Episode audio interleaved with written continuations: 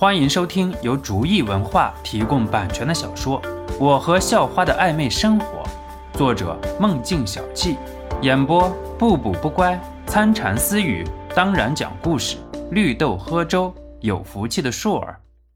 第一百一十五集，崔福离虽然从刚才看到了肖诺一定的身手，不过说肖诺有什么特殊能力，崔福离是不相信的。所以看着眼前的场景。还是很紧张，虽然很不喜欢富二代的公子哥，不过相对来讲的话，崔福离更支持的是肖诺。不过就因为太紧张的缘故，崔福离并没有发现冯华飞的狗腿子已经到了肖诺身边，也就没能提前给肖诺报信。不过这一切都在肖诺的感知世界里一览无余。肖诺之所以使用感知，一方面是因为狮子搏兔尚用全力。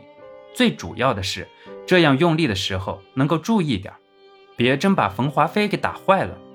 上学第一天就闹出很大的事情，影响肯定是很不好的。嘿嘿，你去死吧！冯华飞嘴角轻轻一扬，然后挤出来几个字。因为冯华飞已经看到自己的狗腿子已经就位，就等着一齐下手。去死吧！两边的狗腿子。看冯花飞的拳头打了过来，马上用尽全力在拳头上打了出去。三个人的拳头的用力焦点就是肖诺现在的位置。肖诺实在是哑口无言。就这三个人打人，要是能成功，那就是怪事情了。这个时候，崔福离也发现了两边包夹过来的两个狗腿子，瞬间急了：“快跑！”崔福离没有时间说出更多的词语。在心中痛骂着三个卑鄙的人之外，再没有其他的作为。可是肖诺却没有丝毫要行动的意思。崔福利的手掌心已经急得冷汗直冒了。冯华飞则是大喜：“哈哈哈，小子认命了吧？”白痴！肖诺只是口中蹦出来两个字，然后便稳坐终南山。就在三个人的拳头要一致打在肖诺的脑袋上的时候。所有人都没想到的一幕发生了，肖诺突然从人们的视线中消失了，四个人瞬间都惊呆了。崔福离一脸惊讶。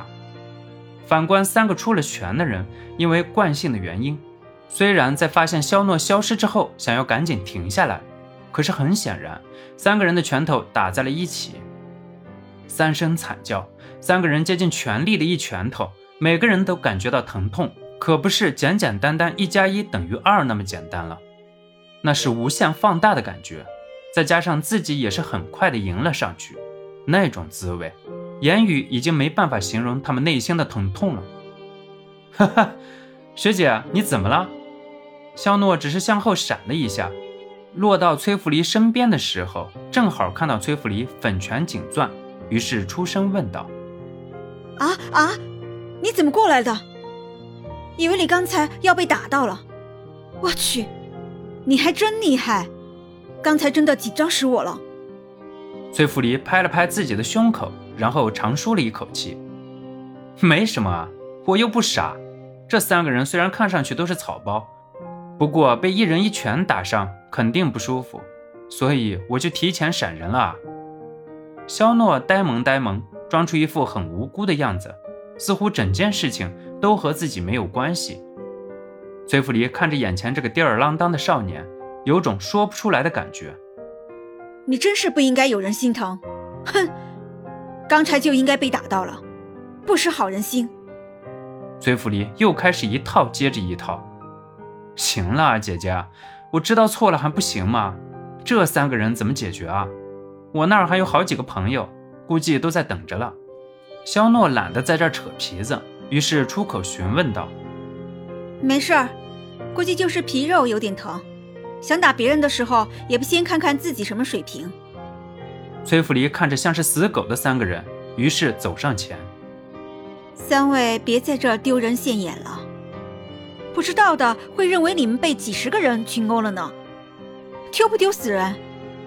打人家没打到，打到自己人，赶紧该干嘛干嘛去。死不了了。”别嗷嗷了，还有你啊！